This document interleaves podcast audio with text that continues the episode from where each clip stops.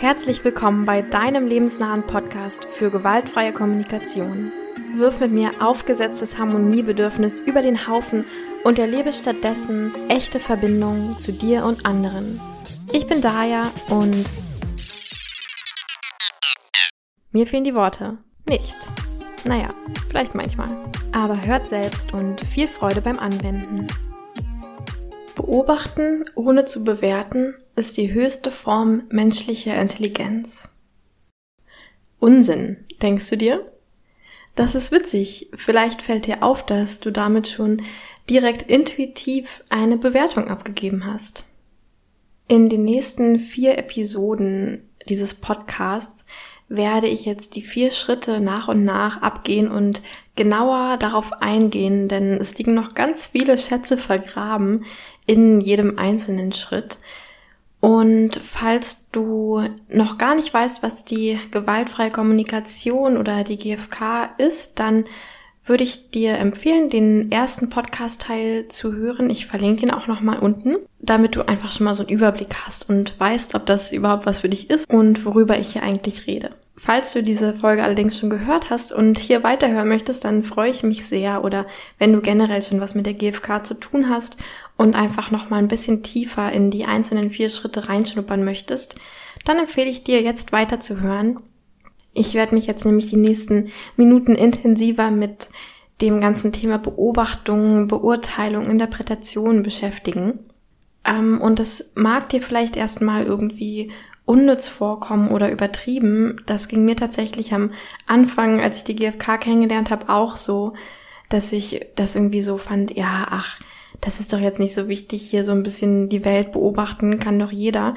Ähm, aber tatsächlich habe ich mittlerweile gemerkt, dass dieser erste Schritt der GfK, eben weil es auch der erste ist, oft der Gesprächseinstieg, sehr, sehr fundamental ist und wirklich die Basis für unser ganzes Denken und ähm, Konflikte lösen bereitstellt.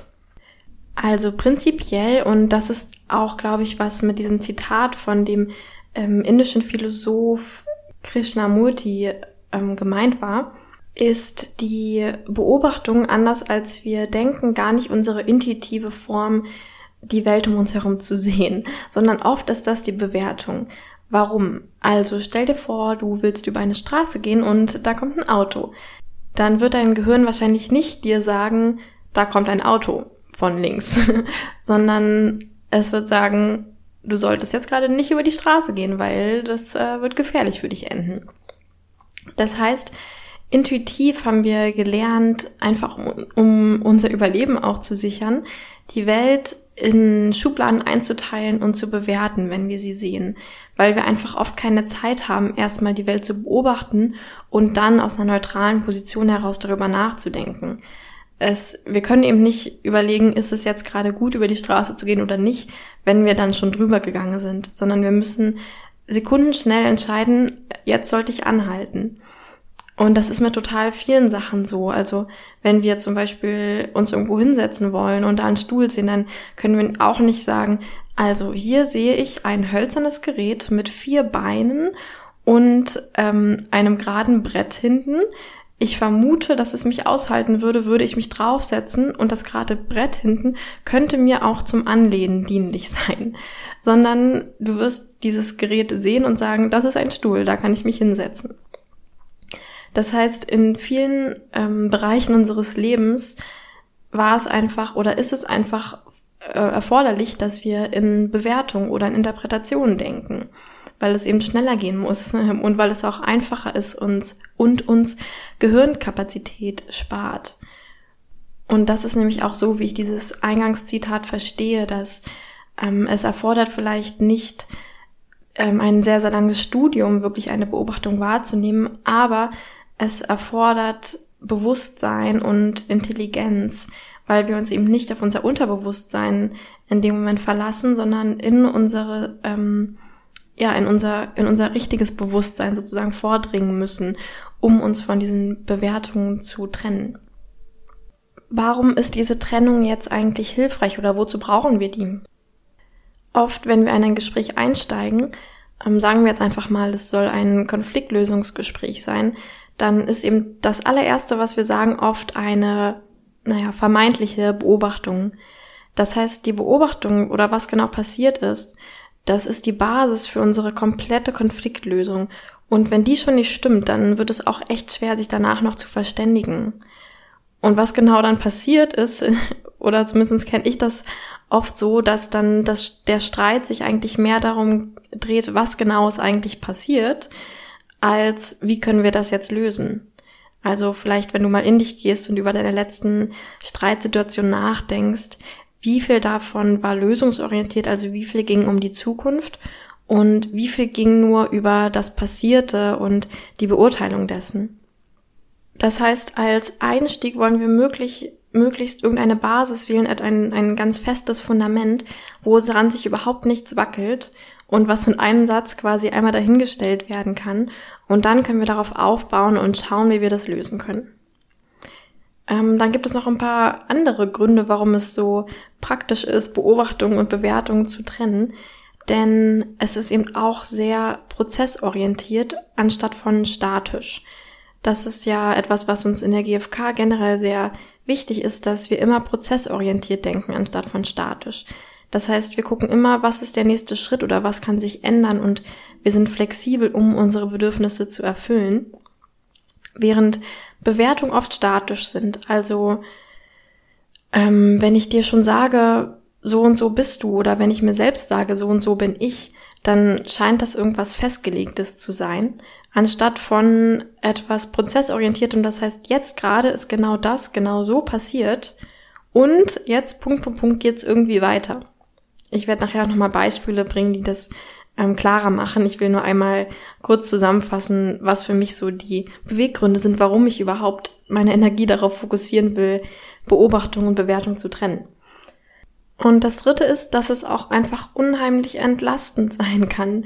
Also ich kenne das oft, wenn ich irgendwie unterwegs bin und man ja wirklich auf sehr viele verschiedene Eindrücke ähm, oder sehr viele verschiedene Eindrücke auf dich einprasseln, dann ist unser Gehirn oft automatisch daran, das alles zu bewerten was aber heutzutage gar nicht mehr notwendig ist. Also ich muss gar nicht bewerten bei jeder einzelnen Mütze, die irgendeine Person trägt, die an mir vorbeiläuft, ob ich die jetzt hässlich, ob die jetzt hässlich ist oder ähm, nicht und ob die warm genug ist oder ob die zu schmutzig ist oder ähm, ja, was mich mir noch alles äh, für Bewertungen einfallen könnten für die Mützen von Personen. Und wenn ich intuitiv sozusagen lerne, immer mehr mich von Bewertungen zu lösen und einfach nur zu beobachten, dann wird das Leben viel, viel entspannter. Ähm, weil ich eben gar nicht mehr diesen Druck habe, jetzt irgendwie immer rausfinden zu müssen, wie genau das ist. Also wenn ich einfach durch die Straße gehen kann und sagen kann, ah, eine rote Mütze, ah, eine blaue Mütze, ah, eine grüne Mütze, dann ähm, genau, dann ist es einfach für mich oft sehr entspannend. So, und jetzt tauchen wir doch einfach mal in Beispiele ein, ähm, beziehungsweise ich will überhaupt jetzt mal klarer darüber reden, was genau der Unterschied ist und wie wir Bewertungen und Beobachtungen voneinander trennen können. Also, wie konkret können wir denn jetzt eine Beobachtung von der Bewertung trennen? Es gibt da eine ganz einfache Regel, und zwar ist die, eine Bewertung ist alles, was, ich sag jetzt mal, eine emotionslose Kamera aufnehmen würde. Das heißt, eine Kamera zum Beispiel würde ja nicht sehen, Person B ist zu spät gekommen, sondern die Kamera würde sehen, Person B ist um 13.35 Uhr angekommen. Und eine andere Regel, die mir manchmal noch hilft, ähm, das Ganze irgendwie schnell und intuitiv ähm, auszudrücken oder auch mir einfach nur zu denken, ist diese Frage, würde Person B, mit der ich gerade kommuniziere, zustimmen? Und das versuche ich dann als Basis zu wählen, etwas, wo wir beide zustimmen. Das heißt, zum Beispiel, ähm, wenn ich sage, oh, du hast heute total kurzfristig abgesagt. Was stelle ich mir dann vor, was wird Person B wahrscheinlich sagen? Wahrscheinlich sowas wie, hä, ich habe eine Stunde früher abgesagt, das reicht ja noch total. Da, die eine Bahn kommt doch erst eine halbe Stunde vorher, da hättest du doch immer noch irgendwas anderes machen können. Also ich finde jetzt nicht, dass es kurzfristig ist. Ein bisschen Flexibilität musst du mir auch einräumen, bla bla bla bla bla bla bla bla. so ungefähr. Ähm, Stattdessen aber die, ich sag mal, etwas reinere Beobachtung. Du hast heute eine Stunde vor unserem Treffen abgesagt. Da könnte Person B ja nur sagen, ja, Punkt. Ne? Also da gibt's ja nicht mehr dazu zu sagen. Genau so war's. Und von da können wir dann eben das Gespräch weiter aufbauen. So, jetzt habe ich noch mal so fünf Gruppen sozusagen von Beispielen von typischen Bewertungen, die wir so im täglichen Leben um uns schmeißen ähm, und wie wir diese vielleicht zu Beobachtungen umformulieren könnten. Das erste ist so ein ganz typisches, und zwar die Benutzung von Charaktereigenschaften oder dem Verb sein in ähm, vermeintlichen Beobachtungen. Also du bist so und so, ähm, sie ist das und das. Und ähm, genau ein Beispiel dafür, was mir zum Beispiel schon sehr oft begegnet ist, ähm, meine Familie hat mir vor allem früher mal total gerne gesagt, dass ähm, ich bin egoistisch, also zu mir, ähm, dass ich egoistisch sei. Und ich weiß noch, dass ich darüber immer total verwirrt war, weil ich wusste, dass es mir total viel Freude bereitet, irgendwie in gemeinnützigen Organisationen zu arbeiten oder einfach so Menschen zu helfen ähm, oder anderen Lebewesen zu helfen. Ähm, also es gab irgendwie total viele Sachen, die ich total gern für andere gemacht habe. Und ich habe auch immer viel Dankbarkeit in meinem Leben bekommen. Und trotzdem kam dann immer wieder so, du bist egoistisch. Und ich konnte damit überhaupt nichts anfangen.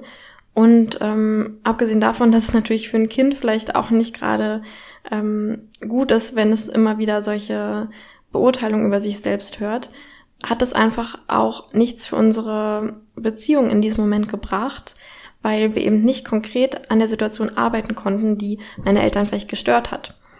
Ähm, was wäre dann zum Beispiel eine klarere oder reinere Beobachtung gewesen?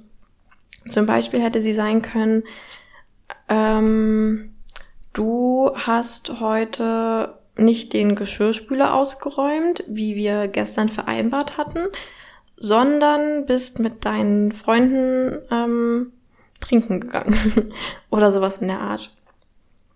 Ähm, das wäre dann sozusagen die, die passende Beobachtung. Und genau, da hätte ich natürlich dann auch zugestimmt und das hätte eine Kamera auch so eine emotionslose Kamera auch genauso gesehen.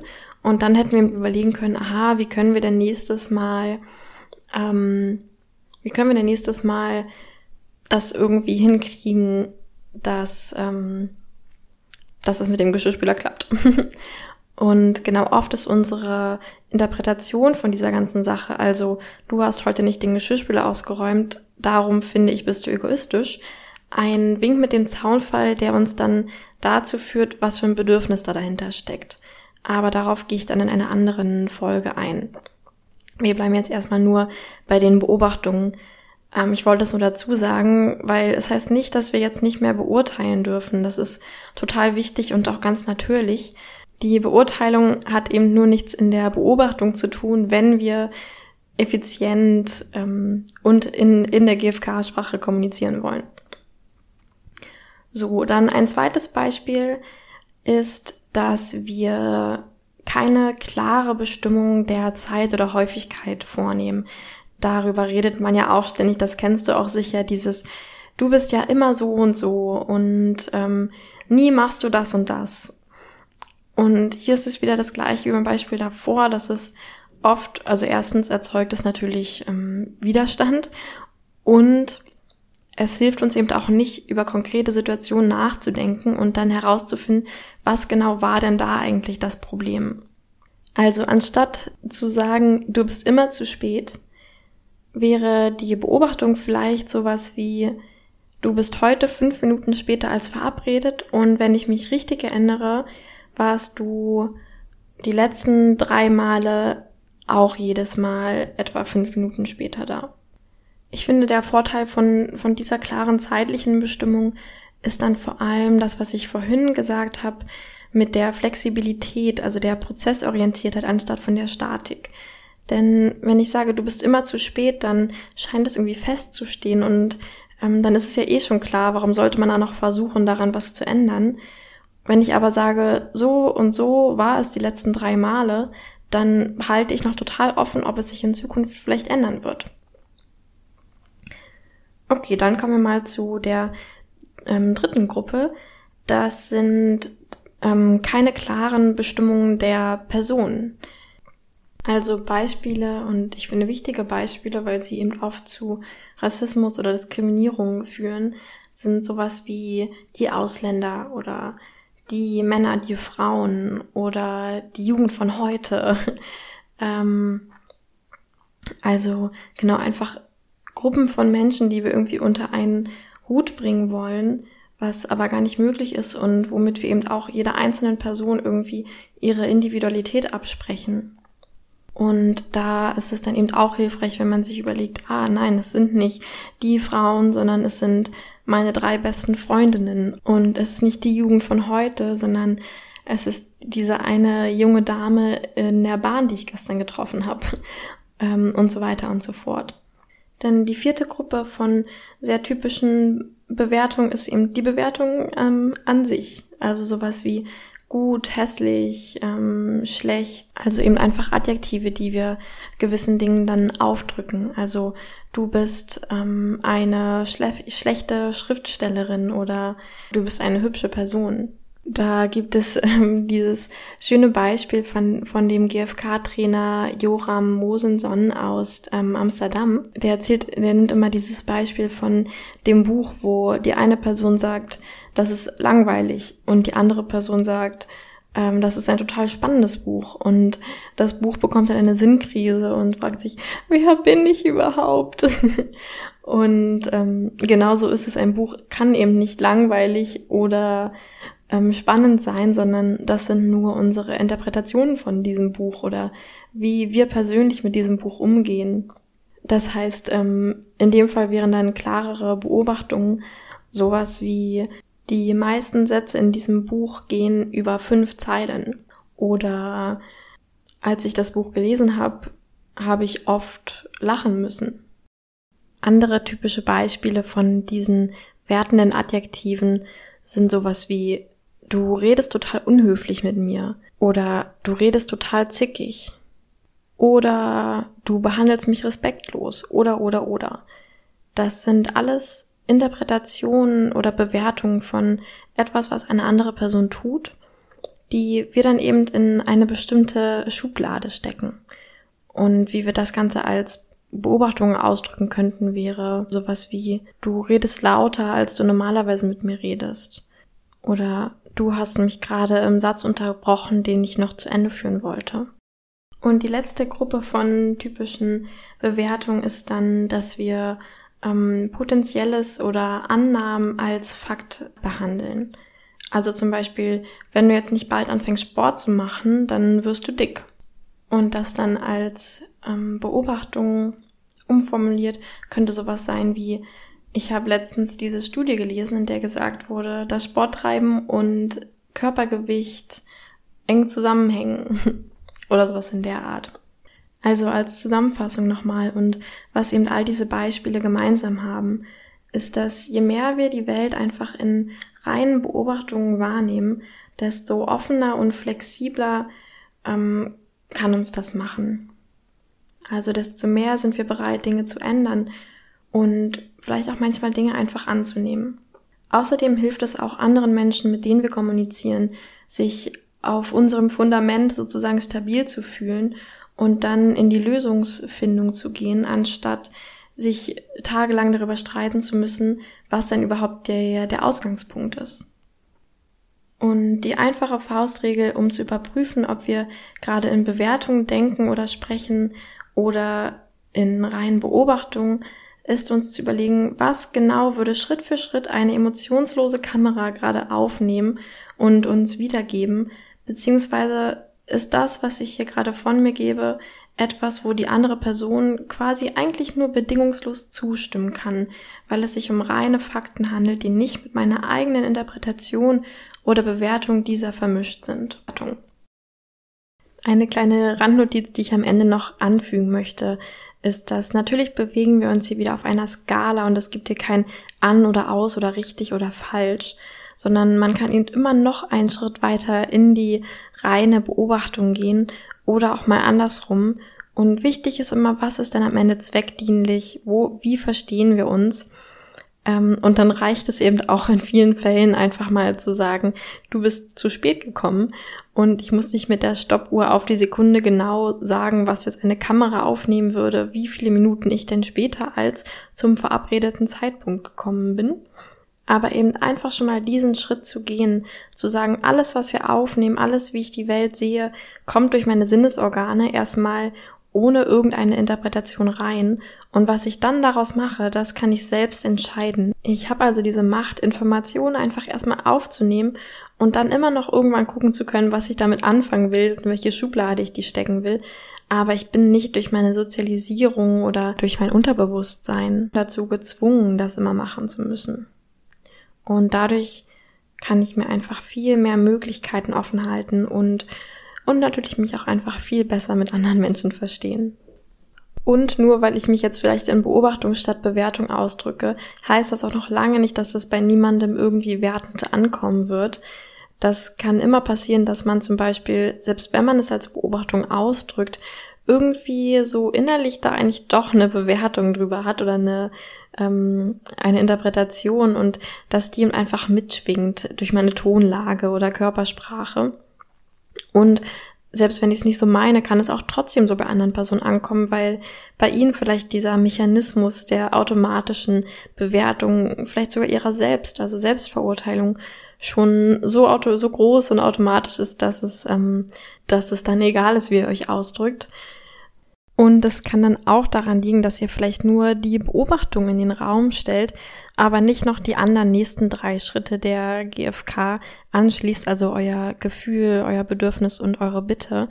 Und oft reiben sich dann eben Menschen selbst diese anderen, ähm, diese anderen Ebenen zusammen, wenn ich nur die Beobachtungen gebe. Also wenn ich nur sage, du bist fünf Minuten später als verabredet, dann denkt sich die andere Person eben natürlich, aha, jetzt denkt sie also, ich bin unzuverlässig und bla bla bla und ist jetzt sauer und, ähm, und will mich meiner Flexibilität einschränken.